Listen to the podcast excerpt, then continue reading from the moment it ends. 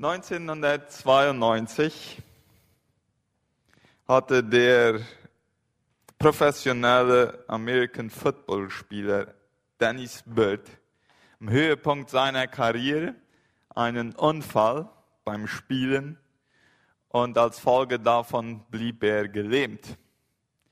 Er hatte mehrere Monate lang, war er noch im Krankenhaus, hatte verschiedene chirurgische Eingriffe, die nur zu sehr wenig Fortschritt, Fortschritt führten.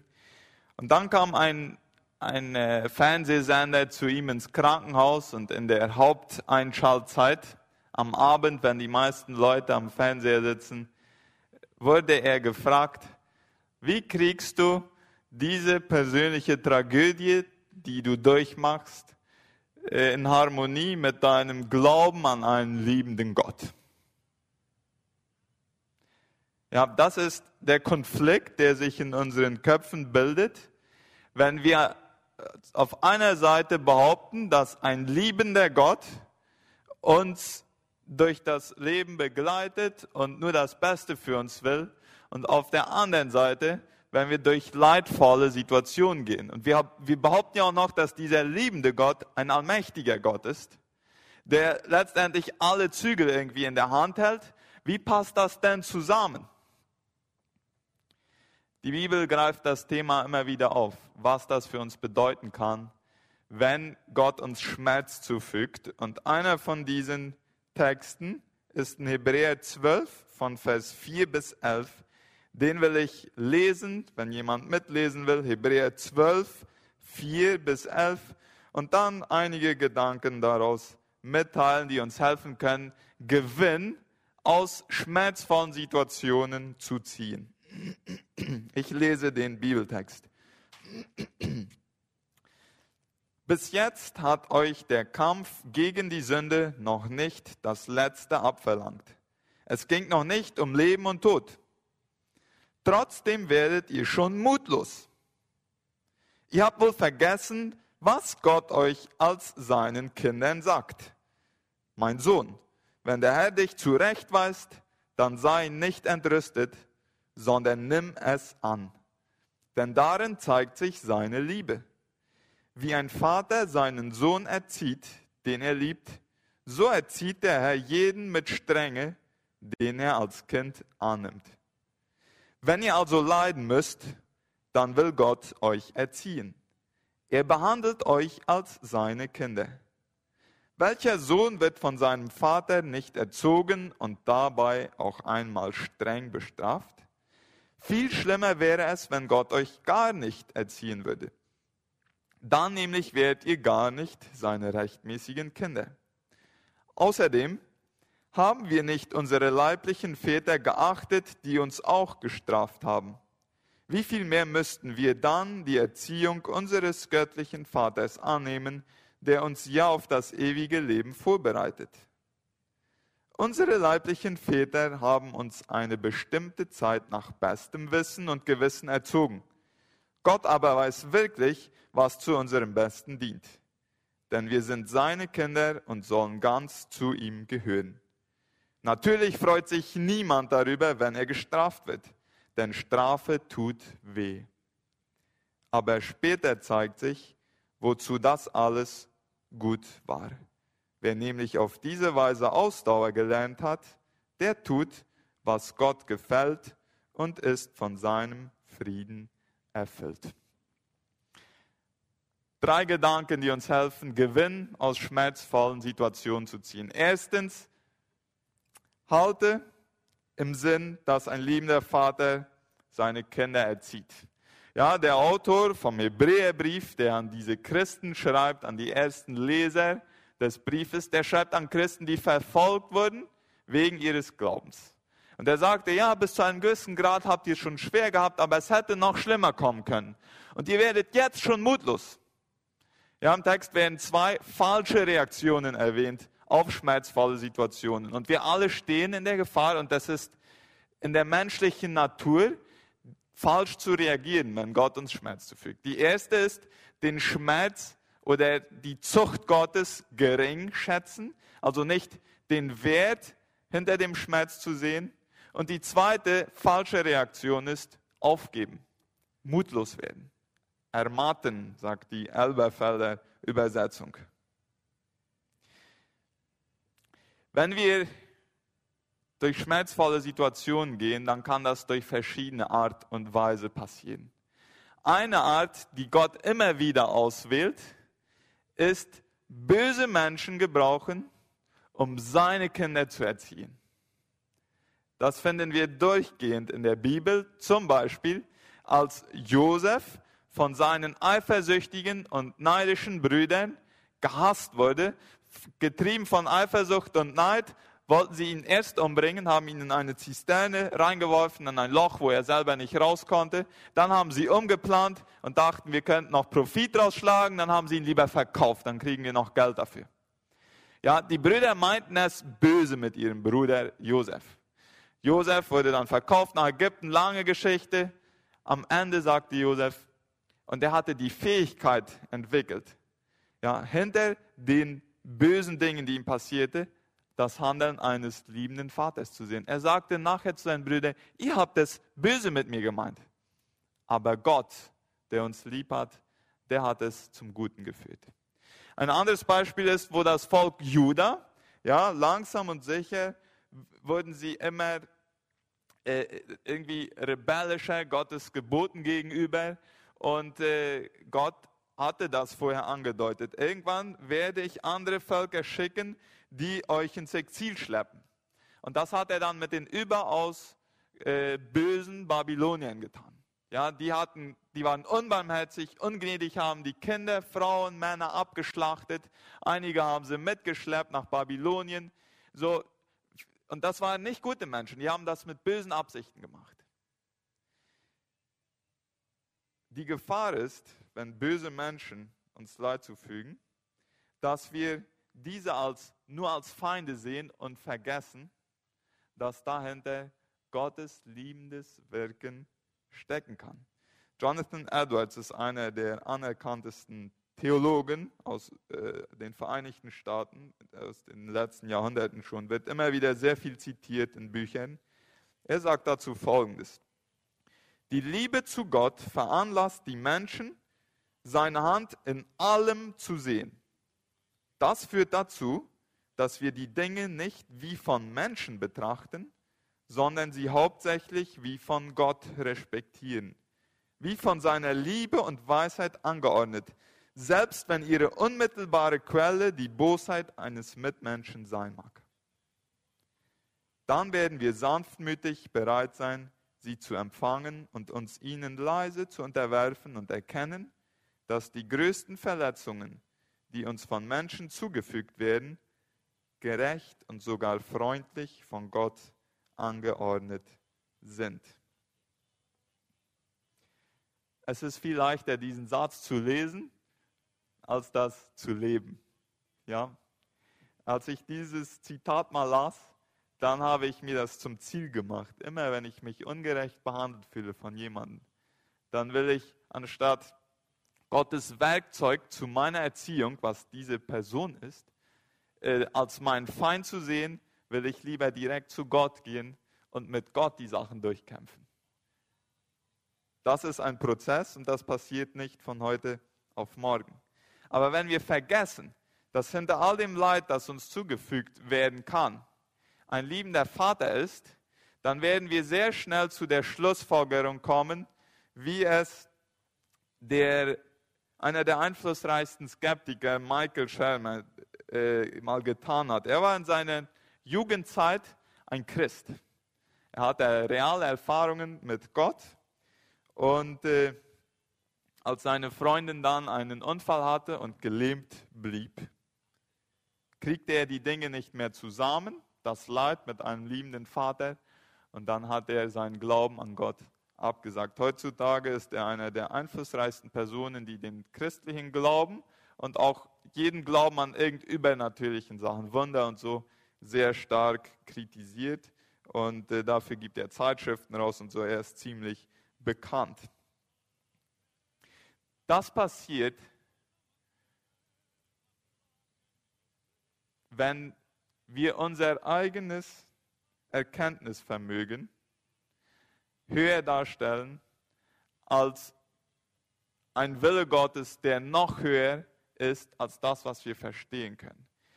Äh, Tim Keller hat auch mal zu dieser Frage, wie kann ein liebender Gott uns Leid zufügen, eine interessante Äußerung gemacht. Er sagt folgendes, ich kann nicht davon ausgehen, dass etwas Böses, das mir sinnlos vorkommt, auch tatsächlich sinnlos ist. Die Tatsache, dass ich keinen guten Grund für das Leid sehe, bedeutet nicht, dass es keinen guten Grund gibt. Dieses Argument zeigt, dass die Skeptiker einen tiefen Glauben an unser eigenes Erkenntnisvermögen haben.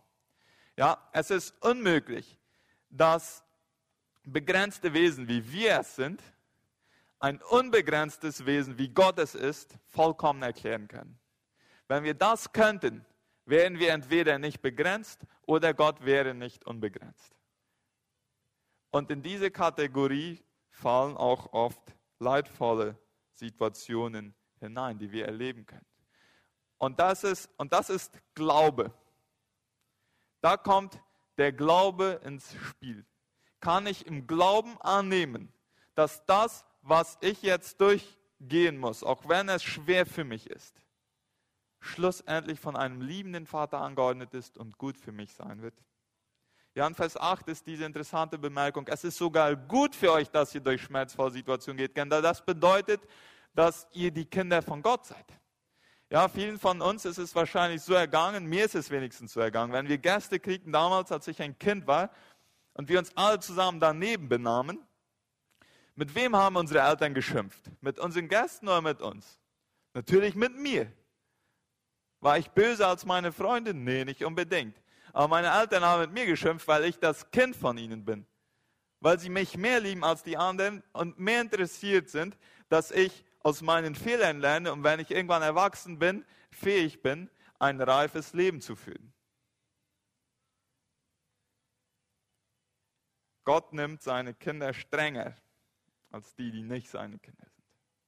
Und das ist ein Zeichen der, der Liebe. Und es ist für uns hilfreich, wenn wir uns immer wieder die Frage stellen, durch welche schmerzliche Phase gehe ich in diesem Moment? Und sehe ich das Werkzeug Gottes für die Erziehung in meinem Leben als eine Gefahr an? Oder sehe ich den dahinterstehenden liebenden Gott, der ein Werkzeug braucht, das es vielleicht böse meint mit mir, aber das in der Hand eines liebenden Vaters ist und deswegen zum Schluss gut für mich sein wird. Ein zweiter Gedanke, der uns helfen kann, Gewinn aus schmerzvollen Situationen zu ziehen, ist, auf den Wert des Schmerzes zu schauen. C.S. Lewis hat schon mal gesagt, das Leid das Megafon Gottes ist, um eine taube Welt zu wecken. Ja? Scott Peck hat 1978 ein großartiges Buch rausgegeben, The Road Less Traveled. In Spanisch heißt es El Camino Menos Transital. Das ist in über 23 Sprachen übersetzt worden, nur in Nordamerika über 7 Millionen Mal verkauft. Das spricht von der Relevanz des Buches. Und er widmet sich in einigen Teilen seines Buches dem Wert des Schmerzes in unserem Leben. Und ich will hier einige Gedanken davon mitteilen. In jedem Leben gibt es Probleme. Was sind Probleme? Probleme sind Situationen in unserem Leben, die irgendeine Art von Schmerz beinhalten. Wenn das Element Schmerz nicht in der Situation wäre, wäre es nicht ein Problem. Ja? Also es ist unvermeidbar, dass wir schmerzvolle Situationen begegnen im Leben. Wie wir mit Problemen umgehen, bestimmt, ob wir im Leben erfolgreich sind oder erfolglos sind. Wenn wir gelernt haben, Probleme zu konfrontieren und den damit verbundenen Schmerz auszuhalten, dann werden wir durch die Situation an Weisheit wachsen und befähigt sein, zukünftige Situationen besser zu meistern. Wenn wir aber ein Paradigma eingeübt haben, das uns sagt, jeglichen Schmerz so gut es geht zu meiden, nur nicht leiden, dann werden wir meistens unbewusst versuchen, jedes Leid in diesem Moment nicht zu erleben, sondern hinauszuschieben. Und das führt zu emotionalen und sozialen Störungen. Scott Peck geht so weit, dass das eines der Haupt, wenn nicht die Hauptursache ist von den allermeisten emotionalen und psychischen Störungen. Problemlösung beinhaltet immer Konfrontation des Schmerzes. Wir alle haben mehr oder weniger die Tendenz, Schmerz auszuweichen oder auch hinauszuschieben. Das nennt man Prokrastination. Ja, zum Beispiel, äh, wenn man eine Thesis nicht machen will, weil, das, weil man einfach gefühlsmäßig nicht eine Freude daran findet und äh, man viel lieber andere Sachen machen würde. Äh, das ist eine Art Schmerz, die man dann konfrontieren muss und sich hinsetzen muss, um das äh, zu, zu machen. Äh, um etwas besser zu illustrieren, was Scott Peck meint, er gibt nicht dieses Beispiel, das gebe ich hier. Wenn ein junger Mann in einer Liebesbeziehung steht und die zerbricht, sich in den Alkohol stürzt, um nicht den Schmerz der Trennung zu fühlen, dann wird er zum einen in der Gefahr sein, dass sein Mittel, um den Schmerz nicht zu fühlen, ihm dazu bringt, dass es ihm letztendlich schlechter geht und er mehr Schmerz erleiden wird. Und zweitens, auch sollte er nicht abhängig werden vom Alkohol, wird es dazu führen, dass er nicht von dem Schmerz lernen kann und nicht sich hinsetzen wird und die Situation analysieren, welche Fehler habe ich gemacht, die unsere Beziehung kaputt gemacht haben. Und das wird dazu führen, dass er bei der nächsten Beziehung, die er anfangen will, nicht befähigter sein wird, äh, eine bessere Beziehung zu führen.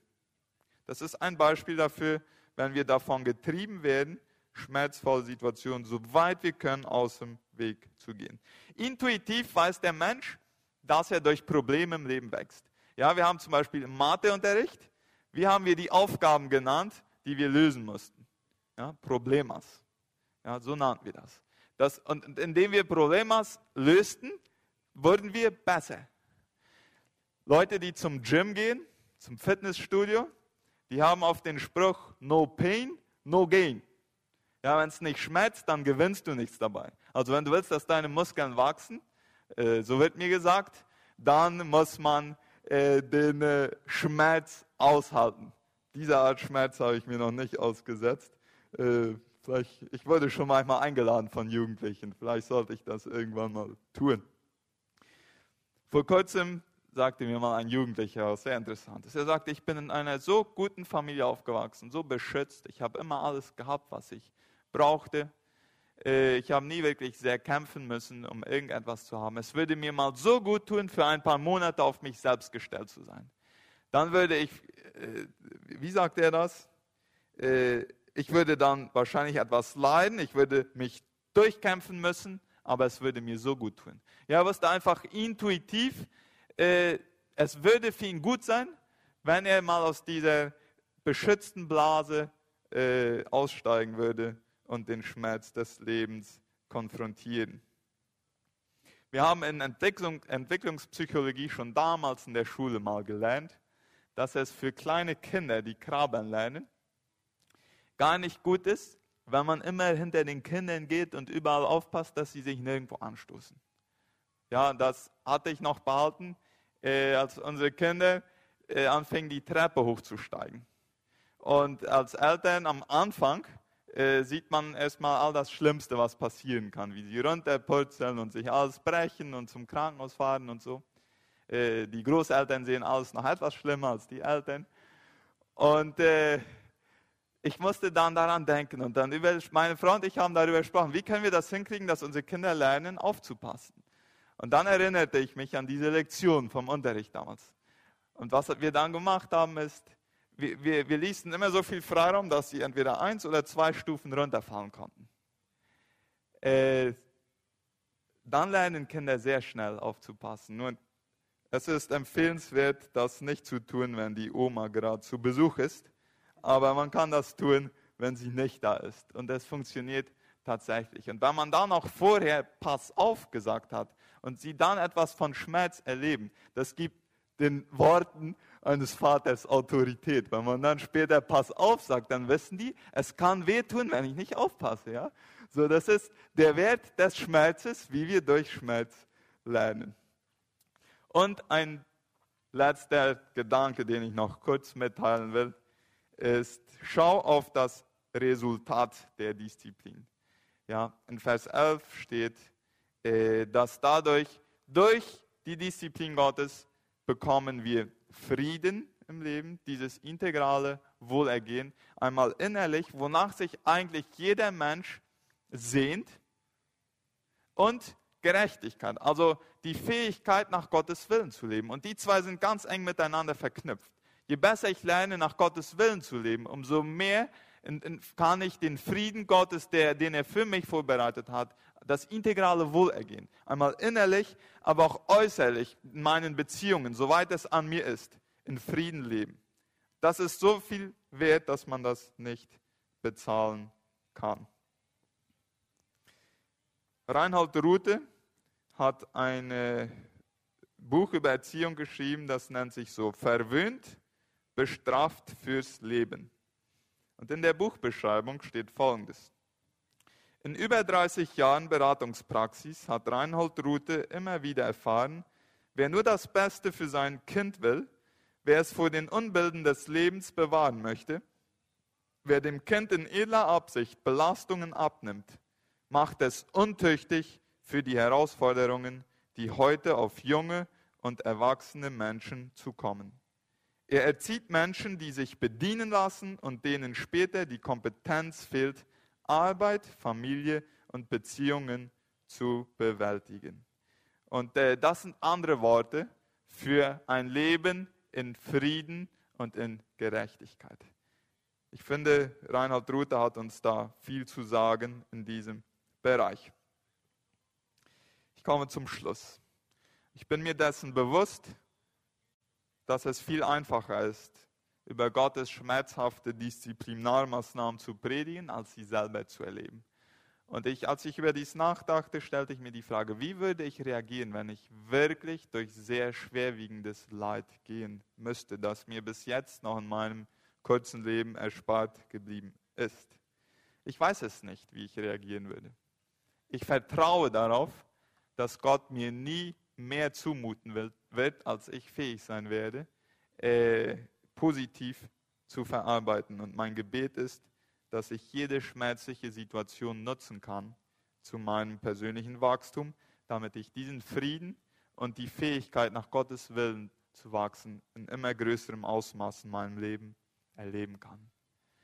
Erinnern wir uns an Dennis Bird aus der Einleitung der in der Haupteinschaltzeit gefragt wurde, wie bringst du einen liebenden Gott mit der schmerzvollen Situation zusammen, in der du steckst? Seine Antwort war, ich bin ganz sicher, er zitierte Römer 8, Vers 18, ich bin ganz sicher, dass alles, was wir in dieser Welt erleiden, nichts ist verglichen mit der Herrlichkeit, die Gott uns einmal schenken wird. Wenn Gott uns erzieht, dann tut er es nicht, weil er will, dass wir einfach mal, dass es uns schlecht geht, sondern damit wir vorbereitet werden für die Herrlichkeit, die er für uns vorbereitet hat im Himmel für ewig.